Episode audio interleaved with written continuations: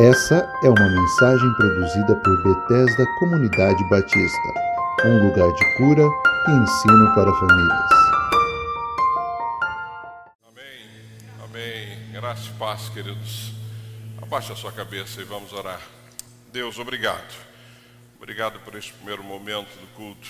Obrigado pela palavra cantada. Obrigado porque isso já prepara o nosso coração para a palavra que vamos ouvir agora. Portanto, Pai, em nome de Jesus, não permita nenhuma distração, nem aqui no templo, nem aqueles que estão em casa, que haja reverência durante todo esse tempo da exposição da Tua palavra. Continua falando conosco, Pai. A Tua palavra é a nossa orientação, a Tua palavra é tudo que nós precisamos, Pai. Tudo que nós precisamos é a Tua palavra que cura, que salva, que restaura, que dá esperança, é a Tua palavra que, nos, que vai nos levar para a eternidade. É assim que eu oro, pedindo que o Senhor continue falando conosco nessa manhã, em nome de Jesus. Amém, amém, amém, amém. Querido, sente-se, por favor. Pode sentar-se. Se acomode aí. Enquanto a banda também vai sentando, os juniores hoje vão permanecer conosco. Uh, o Josivaldo, que era o nosso professor hoje, teve um probleminha de saúde nessa manhã e não pôde vir. Então, você que é junior, fique aí firme acompanhem conosco a palavra, tá bom, querido? Só por isso que os juniores vão estar conosco aqui hoje, mas é bom porque já vão se acostumando também com em estar aqui no nosso meio, ok? Abra a tua Bíblia em Romanos, no capítulo 13. Romanos, capítulo 13. Obrigado, Rogério. Romanos, no capítulo 13. Deixa aí aberta a tua a palavra. Nós vamos meditar dos versículos 1 ao versículo 7. Romanos, capítulo 13, de 1 a 7, também vai estar para você na tela, caso você não esteja aí com a sua Bíblia, tá bom? Vamos ler a palavra de Deus. Diz assim a partir do verso 1: Todo homem esteja sujeito às autoridades superiores, porque não há autoridade que não proceda de Deus, e as autoridades que existem foram por ele instituídas de modo que aquele que se opõe à autoridade resiste à ordenação de Deus, e os que resistem trarão sobre si mesmo condenação, porque os magistrados não são para temor quando se faz o bem, e sim quando se faz o mal. Queres tu não temer a autoridade? Faze o bem e terás louvor dela, visto que a autoridade é ministro de Deus para teu bem. Entretanto, se fizeres o mal, teme porque não é sem motivo que ela traz a espada, pois é ministro de Deus, vingador, para castigar o que pratica o mal. É necessário que lhes estejais sujeito não somente por causa do temor da punição, mas também por dever de consciência. Por esse motivo, também pagais tributos, porque são ministros de Deus, atendendo constantemente a esse serviço. Pagai a todos o que lhe é devido a quem tributo, tributo, a quem imposto, imposto, a quem respeito, respeito, a quem honra, honra. Amado, isso é um tema bastante atual, né? a autoridade quando obedecer. Eu tenho, como qualquer líder nesse país, acompanhado as coisas que acontecem, o dia a dia, o desenrolar dos fatos, não só aqui no Brasil, mas em várias partes do mundo e é também minha função, como função do pastor Felipe, orientar a igreja em todas as áreas né, da, nossa, da nossa convivência, da nossa sociedade, onde estamos inseridos. E a autoridade é alguma coisa que, ah, sobre obedecer ou não, nós precisamos sempre ir para a Bíblia. Sempre o nosso referencial é a palavra de Deus. É isso que eu quero que você guarde nesta manhã todas as vezes que você tiver dúvidas sobre o que fazer, quem vai tirar as nossas dúvidas é a palavra de Deus. Não há outro, uh, não há outro, outro lugar onde você deve buscar que não seja a palavra de Deus. Nós temos uma série de, de orientações do dia a dia, mas sempre precisamos comparar isso com a palavra de Deus. O que, que a palavra de Deus diz a esse respeito? E é isso que nós precisamos fazer. Nossa obediência às autoridades não pode ser algo servil não pode ser algo que fuja da nossa inteligência, da nossa capacidade é, de, de criticar, da nossa capacidade positiva de analisar os fatos, de entender ah, o que está sendo colocado ou o que devemos fazer. Então, veja, nós, eu e você, discípulos de Jesus, como o pastor Felipe disse aqui uh, nos, nos avisos, nós temos uma capacidade. E eu te diria que, se soubermos utilizar esta palavra e entender essa palavra, temos uma capacidade muito superior à maioria das pessoas hoje no mundo de fazer uma avaliação sobre que caminho seguir, sobre o que fazer, sobre quais decisões tomar. Por isso que quando nós falamos de obediência à autoridade, nós precisamos levar isso para a palavra e pensar a respeito disso. Calvino tem uma frase dele que ele diz assim: a igreja deve ser a consciência do Estado. Porque nós estamos falando de Estado enquanto instituição igreja enquanto instituição. Né? Então, Calvino diz que a igreja deve ser a consciência do Estado, alertando-o sempre do seu papel. Olha que interessante.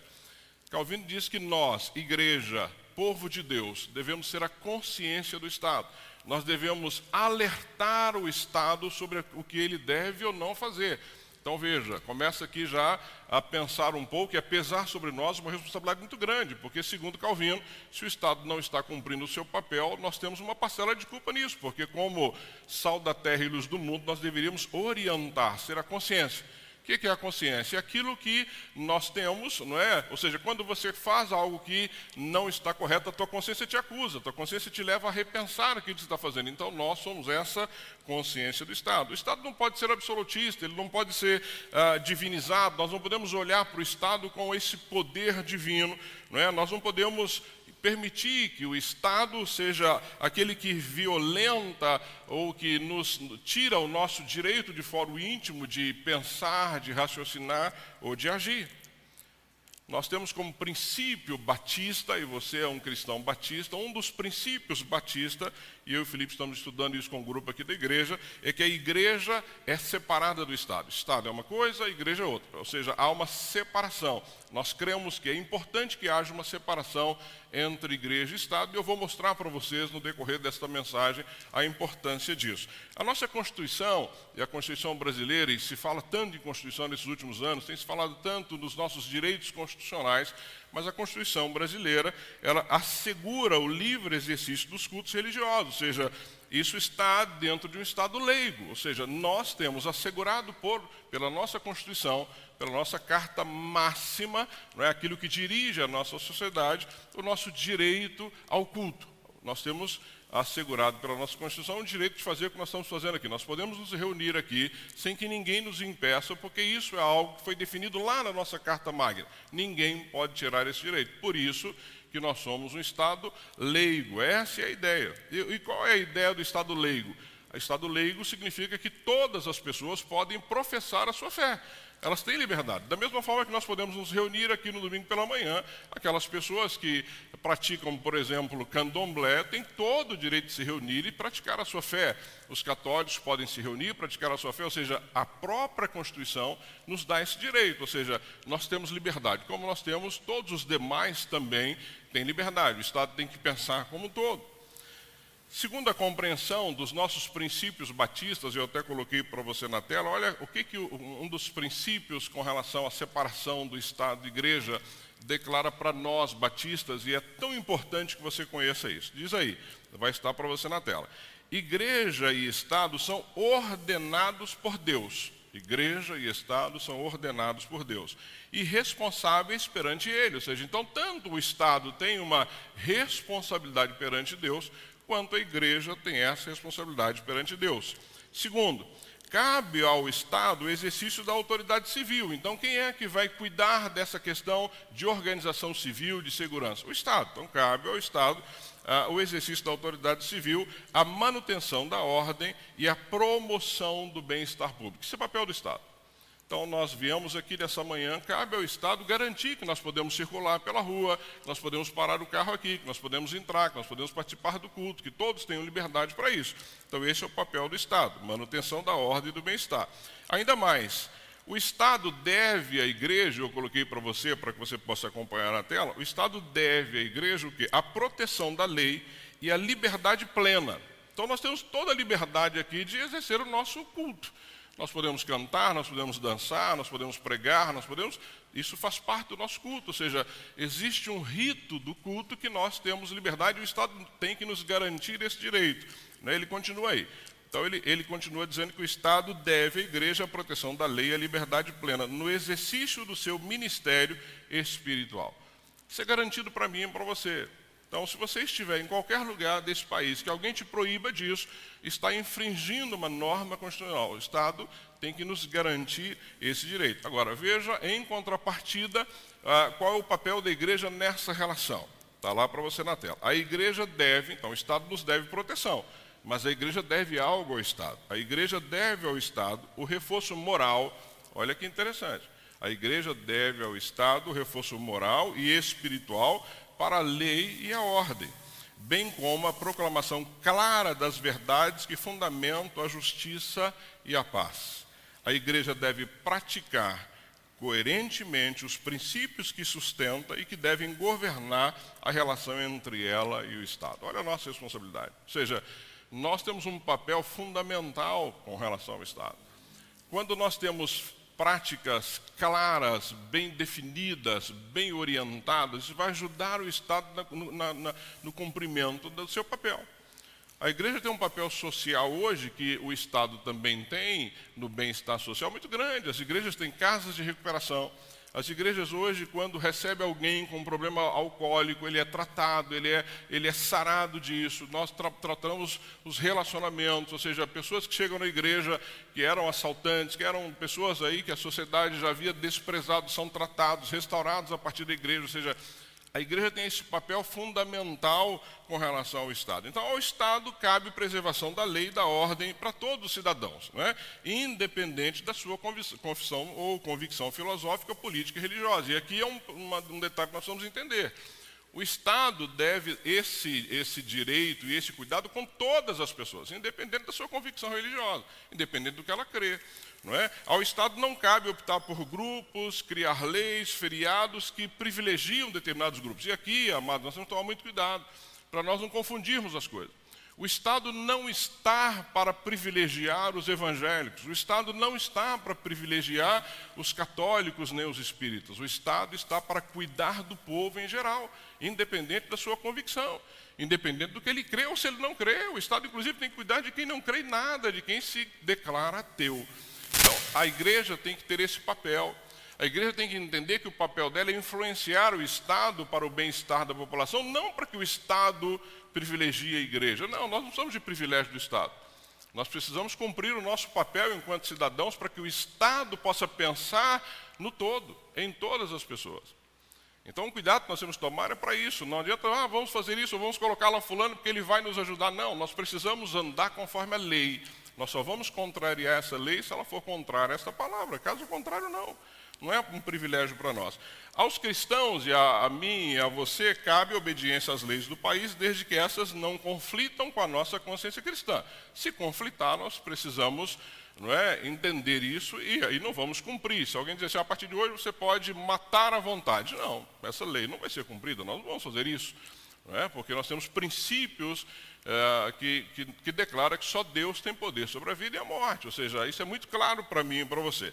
Devemos orar pelas autoridades, participando dentro dos princípios bíblicos da construção de uma sociedade mais ética. Esse é o nosso papel. Nós vamos orar pelo nosso prefeito, pelos vereadores, pelos deputados, pelos senadores, pelos juízes e assim por diante. Esse é o papel nosso enquanto igreja, sustentar esses homens que são autoridades em oração. Para tanto, a igreja, fazendo ecoar como voz de profetas, deve proclamar as verdades que fundamentam a justiça e paz. Ou seja, eu e Felipe temos pregado aqui constantemente sobre isso. Ou seja, qual é o nosso papel na sociedade? É de profetas, de homens e mulheres que vão mostrar qual é essa verdade, que verdade nós cremos, como é que essas coisas precisam é, caminhar. Ou seja, nós precisamos mostrar para o Estado que a nossa vida é coerente com a nossa pregação. Aí nós vamos influenciar, porque qual é o problema hoje? Nós somos sal da terra e luz do mundo, mas muitas vezes nossa, o nosso falar não tem coerência com a nossa vida. Então, se a igreja, se enquanto eu e você, como igreja, temos um papel de ser a consciência do Estado, o Estado tem que olhar para nós e ver em nós, homens e mulheres, que vivem o que pregam. Porque senão o Estado fica confuso. E hoje o que nós mais temos na nossa sociedade são pessoas confusas. São pessoas que, infelizmente, não sabem para onde vão, por quê? Porque não tem um parâmetro, porque nós falamos uma coisa e vemos outra. E isso que nós temos que tomar muito cuidado. É só para você ter um entendimento de qual é o nosso papel. E é isso que eu quero que você saia daqui hoje com isso muito claro na tua mente. Qual é a tua responsabilidade individual nesse, nesse momento da nossa caminhada enquanto país? Qual é o seu papel enquanto cidadão, quando você vai conversar com alguém sobre qualquer assunto? Você precisa estar. Por isso é que nós temos aqui, amados, eu e o pastor Felipe, clamado para que você participe das coisas, para que você participe das escolas, para que você venha ao culto, para que você participe de quarta-feira, para que você aprenda, porque nós precisamos, como crentes em Jesus, falar daquilo que falamos com convicção, com base, não porque estamos achando, não porque alguém falou, não porque alguém comentou. Nós temos a orientação clara da palavra nesse sentido. Então, voltando para o texto, foi só uma abertura para você entender onde nós nos situamos aí enquanto igreja, enquanto batista. Nós precisamos entender, primeiro, que toda autoridade, segundo o texto que nós lemos, ela procede de Deus. Está aí no verso 1. Todo homem esteja sujeito às autoridades superiores, por quê? Porque não há autoridade que não proceda de Deus. Ah, e as autoridades que existem foram por ele instituídas. Então nós precisamos entender o primeiro princípio: toda autoridade, boa ou não, toda autoridade só existe porque assim Deus permite. Deus é a fonte, então, de toda autoridade. Ou seja, aqueles que exercem autoridade precisam entender isso. Olha de novo a minha e a sua responsabilidade. Ou seja, para que essa autoridade entenda que essa autoridade que ele tem vem de Deus, nós precisamos fazer o nosso papel. Nós precisamos orientar, nós precisamos alcançar essa autoridade, porque ela está lá, porque Deus permite. Agora, agir segundo a vontade de Deus, ela precisa ter conhecimento. E aí nós falhamos quando nós não exercemos o nosso papel nessa orientação. Essa autoridade, ela precisa reconhecer que ela está lá e que foi delegada por Deus. Então eu começo a pensar o seguinte: se uma autoridade está aí agindo de uma forma equivocada e não tem nenhum conhecimento, é porque nós não estamos levando esse conhecimento a essa pessoa. Nós precisamos que essa autoridade entenda que ela foi instituída por Deus e que ela está lá para fazer aquilo segundo a vontade de Deus. Ou seja, toda autoridade ela é exercida debaixo da autoridade de Deus. Deus, a autoridade. Deus é a autoridade sobre essa autoridade e ele precisa entender isso. Foi construída por Deus para governar de conformidade com a justiça. Ou seja, Deus é esse protótipo, Deus é o modelo para qualquer autoridade. Amado, se uma autoridade hoje, seja do policial militar, ao presidente da República, se ele entender que ele está ali porque ele foi colocado por Deus e que ele deve governar segundo a vontade de Deus, de novo, não é privilegiando grupos, é agindo com justiça, é olhando para o povo de uma forma diferente do que se olha. E esse é o nosso papel. Não é? Ele foi, foi colocado ali. Então, é a autoridade que, de Deus que se exerce, então ele exerce a autoridade de Deus, e quando ele exerce a autoridade civil sobre sua autoridade, ele faz isso a serviço do bem. Ele faz isso a serviço do bem. Então, primeiro, nós precisamos entender isso. Segundo, nós temos um compromisso de obedecer às autoridades. Está aí nos versos 1 e no verso 5. Leia comigo, de novo o verso 1 que nós lemos já uh, nesse tópico. Todo homem esteja sujeito a autoridades superiores, porque não há autoridade que não proceda de Deus. E as autoridades que existem foram por ele instituídas. Aí no verso 5, e aí é uma ordem para mim e para você: é necessário que lhes estejais sujeitos, não somente por causa do temor da punição, mas também por dever de consciência. Ou seja, a ideia dessa obediência à autoridade não é por medo não é porque se eu não fizer eu serei punido, não, é por um dever de consciência. Lembra da consciência da igreja com relação ao Estado? A nossa consciência de que essa autoridade que está lá, ela foi instituída por Deus. Ou seja, não é algo, é, é, não é ser servil, não é ser um escravo, não é ser alguém que não pensa a esse respeito. Ou seja, toda autoridade, nós vamos entender que ela está lá colocada por Deus para que haja ordem, para que haja organização, para que a, as coisas não se percam. É necessário que ela esteja lá e que ela entenda o seu papel.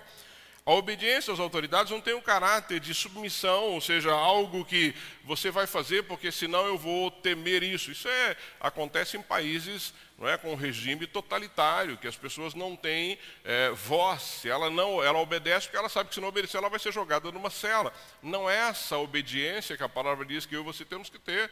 A nossa obediência também ela deve ser de avaliação, ela tem que ser criteriosa, ela tem que ser uma, uma obediência crítica, porque afinal de contas nós somos voz nessa terra. Nós precisamos exercer o nosso papel enquanto voz. Então não é uma obediência com medo das consequências, é uma obediência porque você entendeu que aquela autoridade está ali instituída por Deus e ela só está ali porque Deus permite.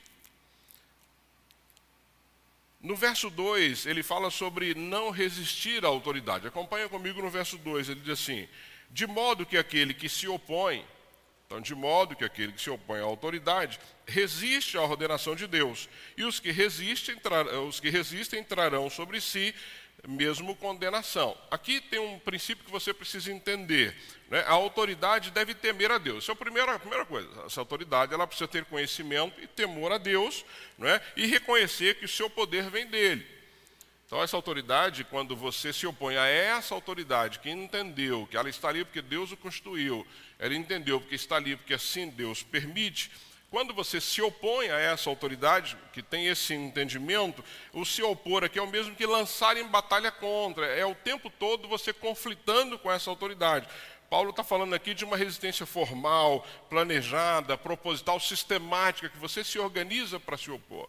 Não é isso que, que nós devemos fazer quando nós pensamos em autoridade. Nós precisamos, de novo, e eu quero te alertar, ser uma voz profética nesse país.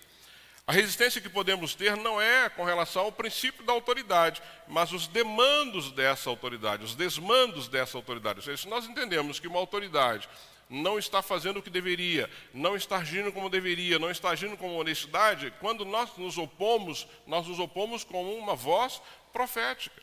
Não uma concordância de servo, de não, tudo bem, não, tranquilo, vou fazer. Não, se está errado, nós precisamos denunciar. Se está errado, nós precisamos a, a, levantar a nossa voz e falar sobre isso. Ou seja, quando essa autoridade foge do seu caminho, quando ela deixa de ser um ministro de Deus, como a própria palavra diz aqui, para praticar e incentivar o bem, não é? Quando essa autoridade ela trabalha em prol da injustiça, da opressão das pessoas, é contra isso que nós temos que ser uma voz profética nesse país. Ou seja, quando essa autoridade ela trabalha com suborno, quando você percebe que ela está agindo de tal forma, né, pensando só no seu, no seu bem próprio, quando ela trabalha e você vê que em função disso o povo está vivendo na miséria, sem nenhum tipo de amparo, então é contra esta autoridade, é contra este governo é que nós precisamos alertar. Quando olhamos para a palavra de Deus, em vários momentos os profetas alertaram os reis, alertaram as pessoas nesse sentido. Foram voz do Senhor. Quando Amós alerta o rei Jeroboão II em Israel, lembra? Estava totalmente desviado dos caminhos do Senhor, ele vai até eh, este rei e alerta sobre a possibilidade da, da, do povo ser invadido, do povo ser tomado e levado cativo. Ou seja, havia um alerta do profeta com relação àquilo que o rei, ou a forma que o rei estava conduzindo. Quando João Batista repreende Herodes e perde a cabeça, ele repreende, mesmo assim ele é decapitado, mas ele é uma voz profética, ele é uma voz que mostrava que a forma que o rei Herodes estava conduzindo o povo não era correta. Quando os judeus lá no Sinédrio né, eles uh, chegam ali e se colocam e repreendem e alertam o sinédrio da forma que eles estavam agindo naquele momento. E temos a reforma protestante com Lutero e temos tantas outras situações ao longo da história. Conhecemos histórias de homens e mulheres que morreram, deram suas vidas como um alerta aos, aos governantes, às autoridades daquele momento. Então, esse é o nosso papel enquanto igreja alertar aqueles que não estão vivendo ou fazendo as coisas de acordo com a vontade de Deus. Ou seja, nós precisamos tomar cuidado com esse respeito. Temos aí alertado com relação ao aborto, temos alertado contra a ideologia de gênero, temos alertado enquanto igreja. Não podemos nos calar a esse respeito. Não podemos nos calar, mesmo que isso nos custe algo, não é? mesmo que isso nos custe muito. Mas a nossa voz profética, como consciência do governo, ela tem que existir. Mas para isso a igreja precisa agir como tal. Não é? Para isso a igreja precisa viver como tal e nós precisamos estar atentos a isso. Nós não podemos é, participar ou, ou, colaborar ou ficarmos, é, de certa forma, é, é, é olhar para situações que estão erradas, equivocadas e nos calarmos a esse respeito. Precisamos agir nessa direção. Quando olhamos a própria história da igreja, né? A gente tem falado sobre isso aqui em vários momentos. Quando olhamos ah, lá no, no, no, Antigo Testamento, quando Mesaque, Sadraque e Abednego não se renderam, não se renderam ali, ah, ah, se rebelaram contra aquela autoridade que ia contra Deus. Quando olhamos para Daniel, né, muito conhecido de todos nós, quando vemos esses homens que não aceitaram ah, os governos daquela época, não aceitaram no sentido de ficar falando um monte de abobrinha, não, no sentido de mostrar uma conduta correta. Então, como igreja, nós precisamos mostrar o caminho correto. Se o caminho está incorreto, eu preciso mostrar qual é o correto. E não é com, não, não, isso não vai acontecer com discussões sem fundamento nenhum, mas com fundamento na palavra de Deus. Por que, que os cristãos primitivos foram colocados em fogueiras humanas e incendiados por Nero? Porque havia um decreto dizendo que eles tinham que reverenciar ah, como um Deus. Não, não vamos reverenciar. Não vamos. Não vamos olhar para o imperador como se fosse um Deus, não vamos saudá-lo como se fosse um Deus. Nós temos um Deus todo-poderoso que nós servimos. O que aconteceu com esses homens? Foram queimados vivos, eram fogueiras acesas, é? eram colocados em, em arenas com leões, eram comidos, mas não abriram mão de dizer que aquilo não era correto, de ser uma voz profética naquele momento. Oscar Cummon, que é um teólogo francês, ele diz que esses homens nunca houve tanto abuso e sofrimento como houve com os cristãos primitivos neste período da história. E não abriram mão, não voltaram atrás, não priorizar as suas vidas, a vida enquanto está nesta terra, não. Eles continuaram denunciando, eles continuaram cantando hino enquanto eram comidos por leões, eles continuaram cantando enquanto eram incendiados. Nós não temos noção do que é isso, amados. Nós vivemos num país onde você tem toda a liberdade, ninguém foi proibido de vir aqui essa manhã, ninguém. E esses homens não abrem mão de falar contra o governo, de dizer que o governo está errado, está equivocado, mesmo que percam as suas vidas com isso. Então nós vamos entender, não é? E entender que nós precisamos obedecer a Deus. Não é? Antes importa obedecer a Deus do que aos homens. É isso que nós vamos trabalhar nesse sentido. Ou seja, é, a resistência a uma autoridade é quando ela contraria aquilo que a palavra de Deus diz. É isso que nós precisamos entender. Então entendemos de onde vem essa autoridade. A, a, agora, a, a, natureza dessa autoridade. Está aí nos versos 4 e 6. Acompanhe comigo, versos 4 e 6 visto que a autoridade é ministro de Deus para o teu bem. Olha que interessante. A autoridade é alguém usado para o nosso bem. Entretanto, se fizeres o mal, teme, porque não é sem motivo que ela traz a espada. Pois é ministro de Deus, vingador para castigar o que pratica o mal. Lá no 6. Por esse motivo também pagais tributos, porque são ministros de Deus, atendendo constantemente a esse serviço Amados, as autoridades devem promover o bem e reprimir o mal. Isto é fazer justiça. Esse é o papel da autoridade. Ele tem que promover o bem e reprimir o mal. Toda autoridade tem que ter isso muito claro na sua mente. Eles devem administrar os recursos é, públicos com justiça e honestidade a favor do povo. Administrar esse tributo é, com justiça a favor de quem? Do povo, não dele não dos seus, não dos seus amigos, a favor do povo. Ele é ministro de Deus, é isso que o texto aí está nos falando, é isso que Paulo nos, nos orienta. Os magistrados precisam entender sua vocação, eles precisam entender o seu chamado, eles precisam entender seu ministério. Eles estão ali assim porque Deus permitiu que eles estivessem. Se eles são ministros de Deus, eles representam Deus, estão sobre a mão de Deus, eles estão ali porque Deus assim permite. São mordomos, estão administrando aquilo que Deus colocou em suas mãos. É? Essa autoridade que está sobre a autoridade de Deus, seu poder não vem dele mesmo. Então, se ele entender que o poder não vem dele mesmo, ele não é absolutista, ele não, não vai tomar decisões baseadas na sua consciência. De novo, eu quero que você entenda por que, que nós erramos tanto enquanto nação. Porque as pessoas, a maioria das pessoas que chegam à autoridade, que chegam a cargos de autoridade, não tem noção do que estão fazendo. E elas começam a tomar decisões baseadas na sua própria, naquilo que pensam. Ou tomar decisões que privilegiam grupos, ou privilegiam famílias e assim por diante. Ou seja, o que Paulo está orientando aqui nesse texto, e nós temos que entender o nosso papel, é a importância que nós exercemos nessa caminhada. Essas pessoas precisam entender que elas não governam a parte de Deus, elas não, não, vão excluir Deus dessa governança, ou seja, sem a direção de Deus, sem reconhecer a soberania de Deus, sem reconhecer a justiça de Deus.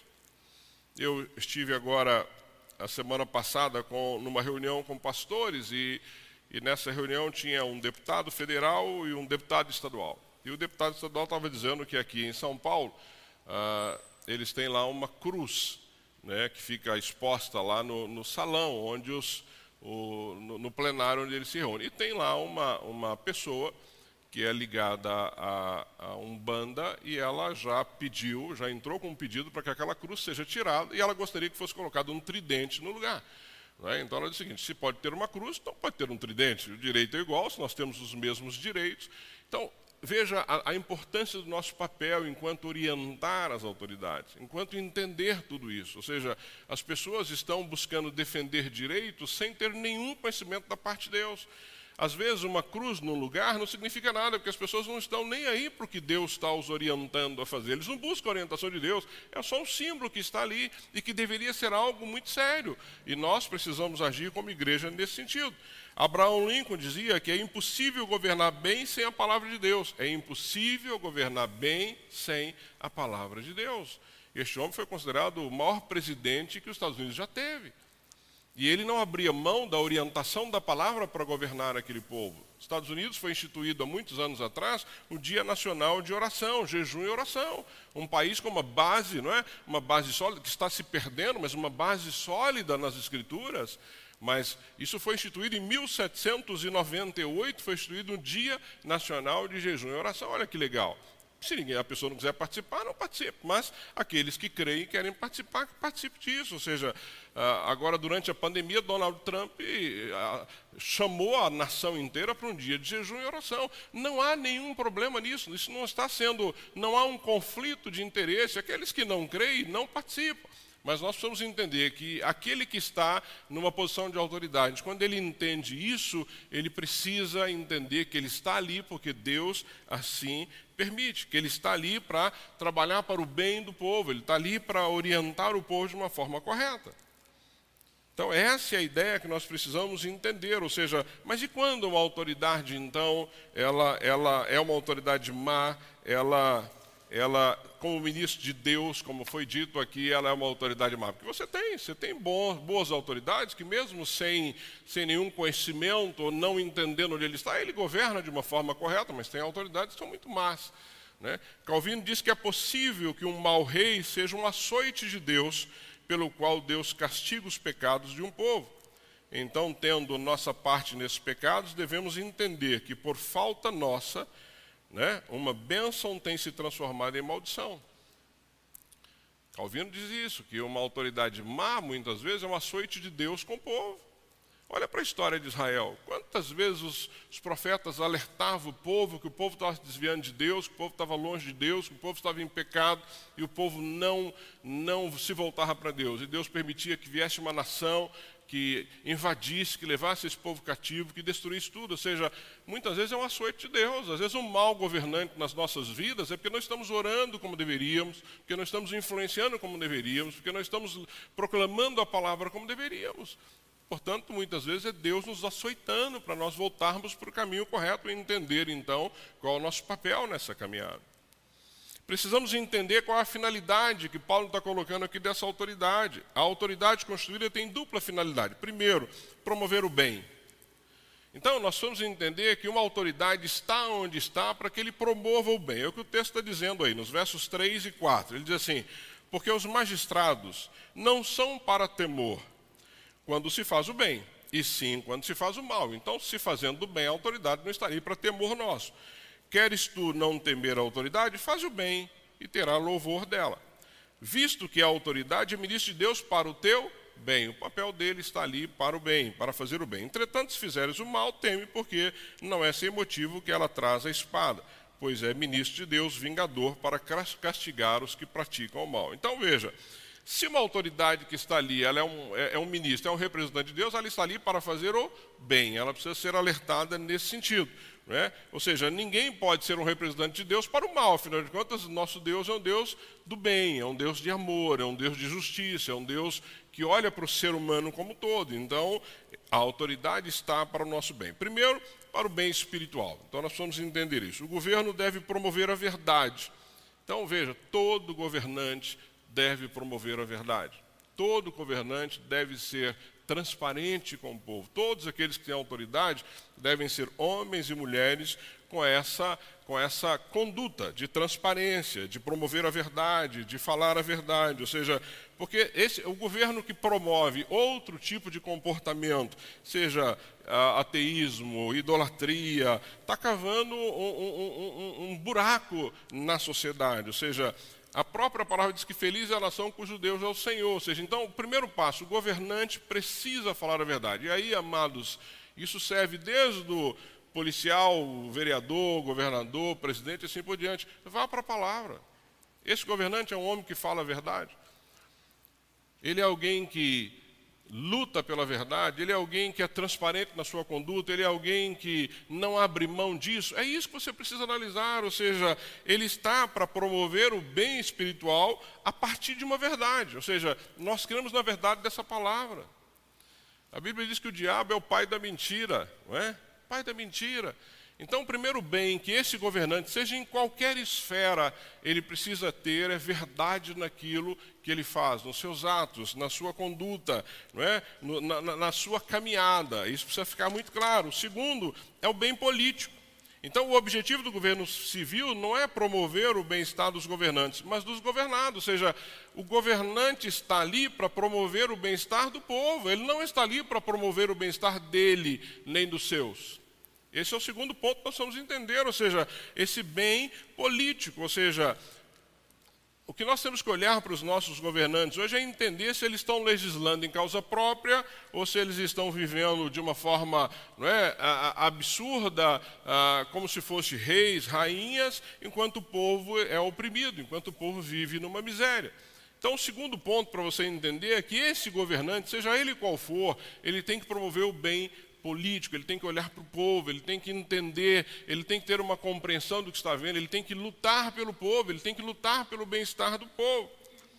Eu não sei se você conhece muito bem o nosso sistema aqui no Brasil, legislativo, não é? onde nós temos aí o Congresso, ah, o Senado, nas cidades nós temos câmaras de vereadores, ah, no Estado nós temos a, a, a Câmara dos Deputados, esse é o sistema, ou seja, o legislativo é onde se criam as leis é onde todas as leis são elaboradas, onde a sua vida é decidida, onde a sua caminhada é decidida, é no legislativo. Então nós temos hoje uma Câmara de Deputados ah, composta pelo Senado, é? a Câmara é dos Deputados tem os, os, os, deputados, o Senado tem o Senado, e isso forma o Congresso Nacional. Então nós temos ali onde as leis são elaboradas no nosso país. Então é importante que todos nós sejamos atentos ao que acontece.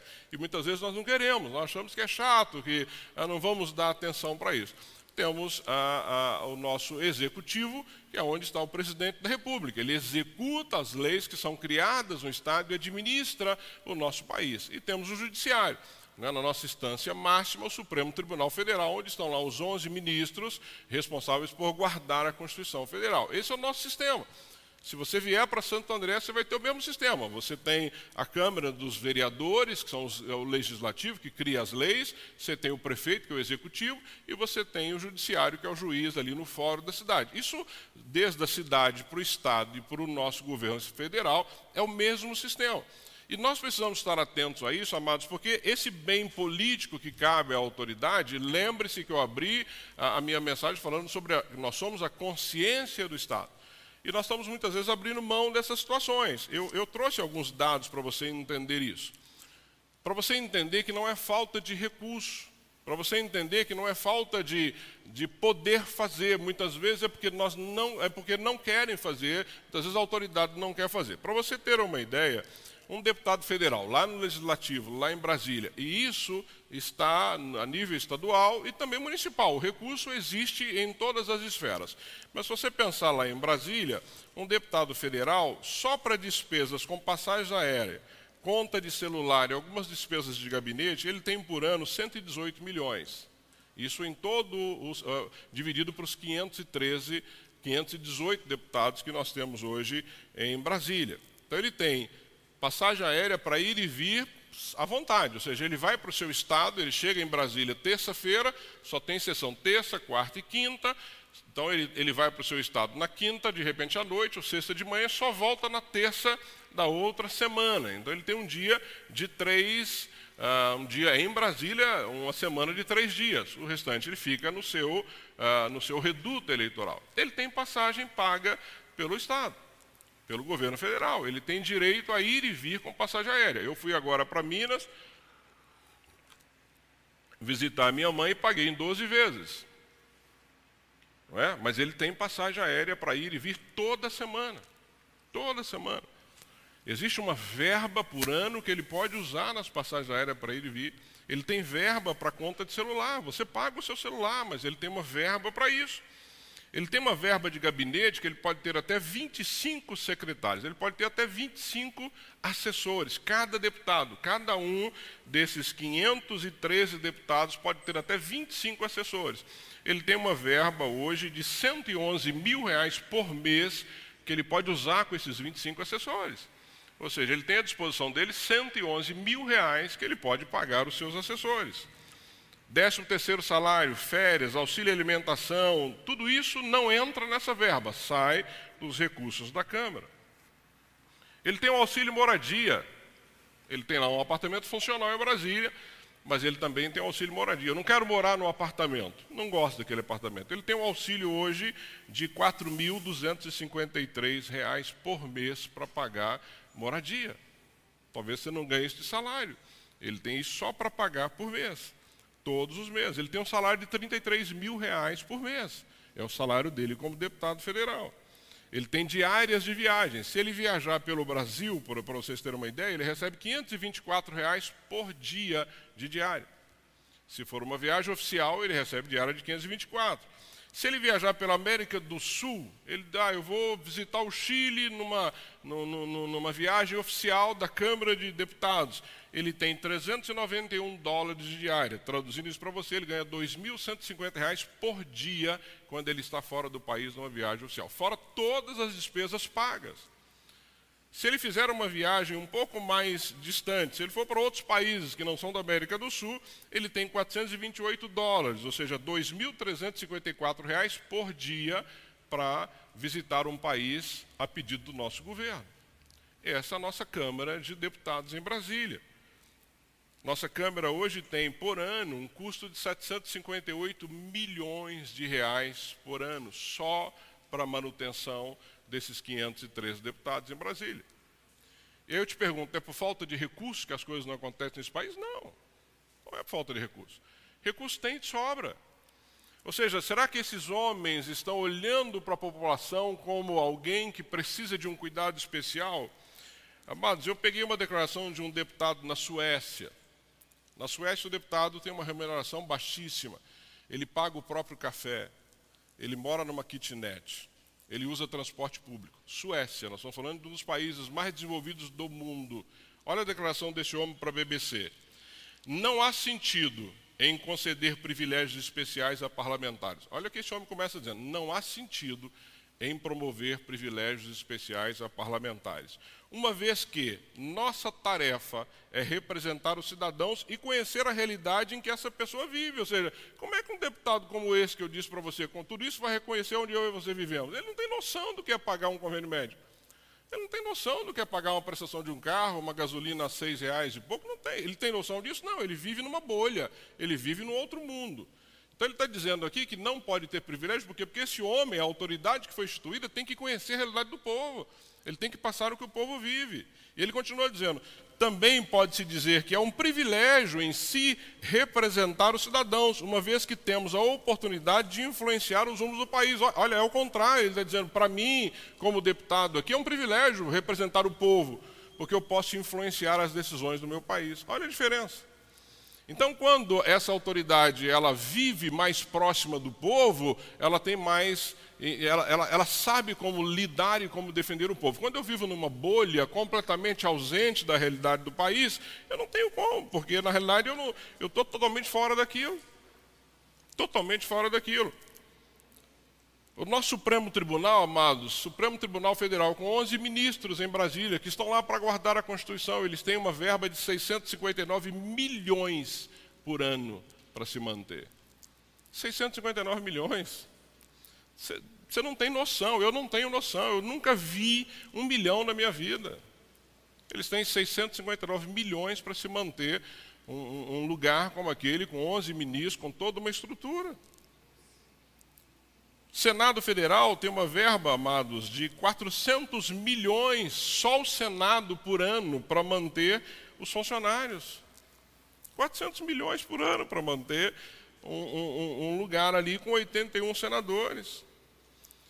Só de salário de senador dá 32 milhões de reais. É, é muita coisa né, para a gente assimilar, mas eu, eu gostaria muito que você saísse daqui hoje com a consciência de quem você é e do que você pode fazer.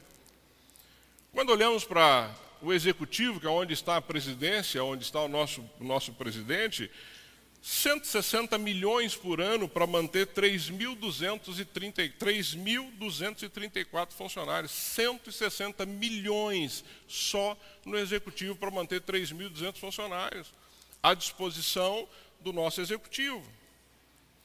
Não sei se você sabe, mas dentro do palácio tem um mini hospital com profissionais de várias especialidades e laboratório próprio um mini hospital à disposição. Tem cinco consultórios dentários no palácio para atender funcionários e os seus parentes. Cinco consultórios odontológicos. As despesas totais chegam a 250 milhões por ano, quando se computa todas as despesas do palácio hoje 250 milhões por ano. Tem 13 médicos, fisioterapeutas, enfermeiros, dentistas, tem uma frota de 102 veículos à disposição.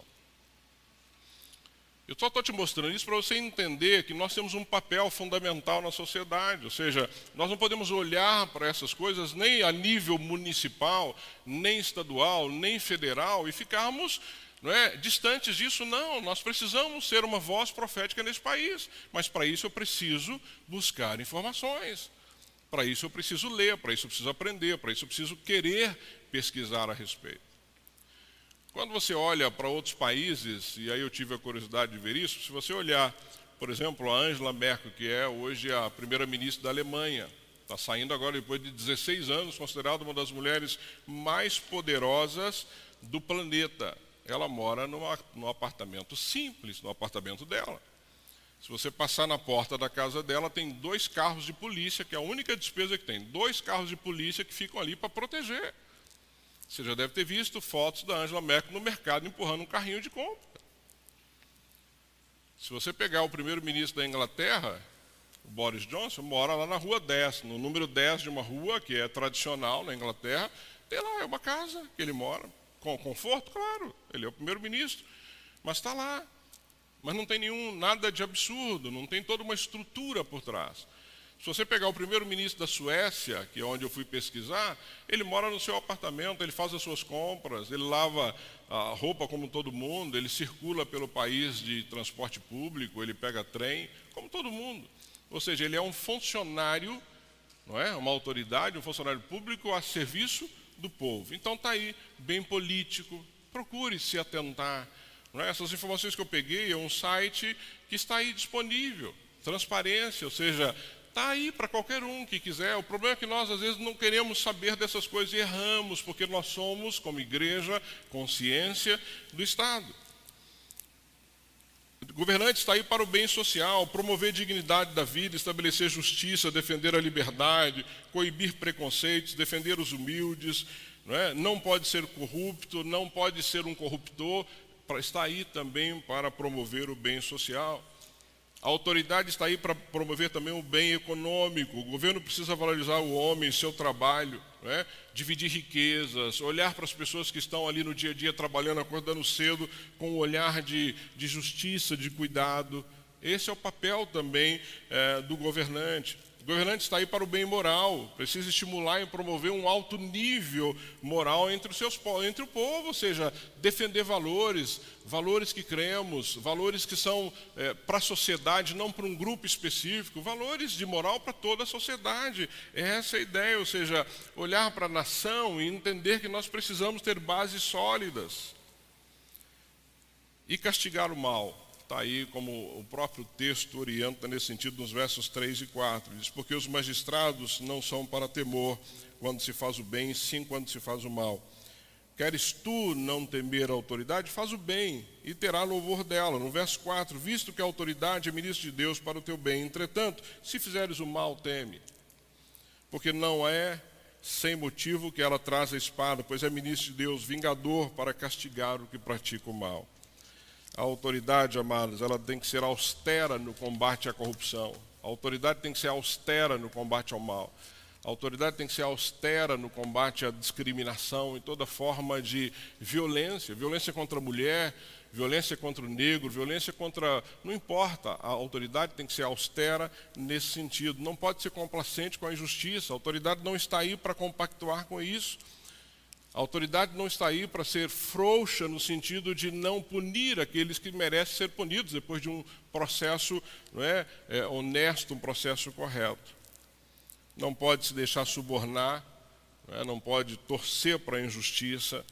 Essa não é a, a, a vocação dessa autoridade que está ali entendendo qual é o seu papel, um papel colocado por Deus.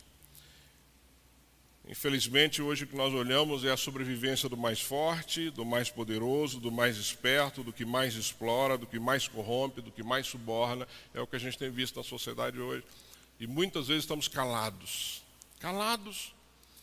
Muitas vezes não somos uma voz profética, muitas vezes não falamos, não, denunciamos, nós achamos que é assim mesmo. Não, não é assim mesmo.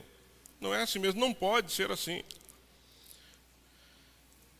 Santo Agostinho diz que sem justiça, o que são os reinos, senão grandes bandos de ladrões? Olha que interessante.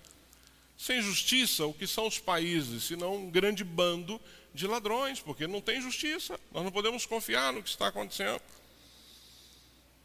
Então, amados, vivemos um clima no nosso país que você precisa, precisa, e aqui é um clamor da minha parte, você precisa saber o que está acontecendo.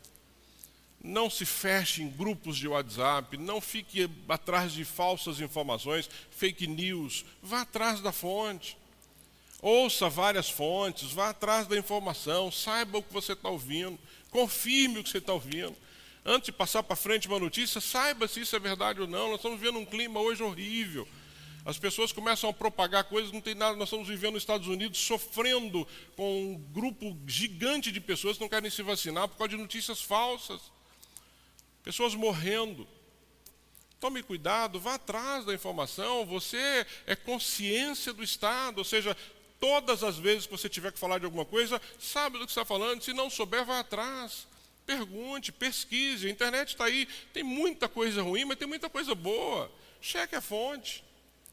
Mas nós somos consciência do Estado. Nós precisamos exercer isso, nós vamos ter isso de uma forma muito clara nas nossas vidas. Nós precisamos defender a santidade na vida, nós precisamos defender que os criminosos sejam punidos, nós precisamos reprimir a violência. Esse é o nosso papel enquanto igreja, esse é o nosso papel enquanto discípulos de Jesus. Os homens, quando atravessavam o deserto para ouvir João Batista, era uma palavra dura, gente. Eu fico encantado com João Batista. Raça de víboras.